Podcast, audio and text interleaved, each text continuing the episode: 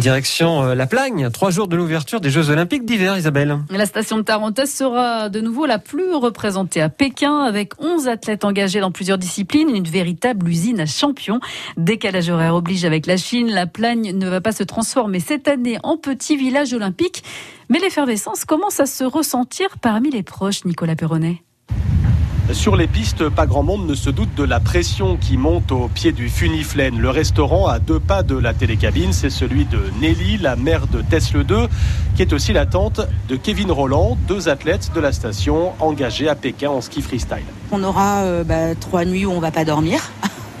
Ou du moins être réveillé entre 2 et 3 heures du matin l'horaire des compétitions. Moi, j'ai fait une demande euh, en mairie pour pouvoir ouvrir le restaurant à ces heures-là pour euh, tous les gens qui veulent venir euh, encourager Tess et Kevin à ce moment-là. Ce sera plus calme chez Laurent, le père de Margot Bock, première française de l'histoire des Jeux qualifiée en bobsleigh aux côtés d'une autre de Carla Sénéchal. Programme tranquille avec un peu de regret quand même. Ouais, quelque part oui, parce que c'est un rêve de voir ses enfants au jeu et ce rêve il se concrétise euh, avec eux quand tu peux être là présent, euh, toute la famille, papa, maman, sa petite sœur. On aurait pu être avec elle, ça aurait été euh, magique. Et puis à ces heures-là, c'est compliqué. on sait qu'on a son préparateur physique qui va être avec nous, hein, qui nous a dit moi je veux être avec la famille, je veux vivre cet événement en famille, donc il sera là avec nous.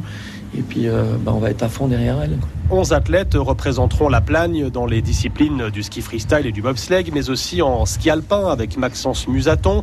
Un petit journal avec les portraits de chacun d'entre eux est distribué dans les commerces. Tous ont un contrat de sponsoring avec la station dirigée par Rémi Counil, qui espère, comme à chaque grande compétition, des retombées économiques. C'est des retombées évidemment qui sont mesurables, hein, mais j'ai envie de dire au-delà de ça, c'est un soutien, c'est-à-dire qu'il n'y a pas que l'économique à mettre en avant, puisque ce sont tous des enfants du pays qui ont commencé leur discipline en fait dans les clubs de la station et qui aujourd'hui bah, portent les, les, couleurs de la plagne au plus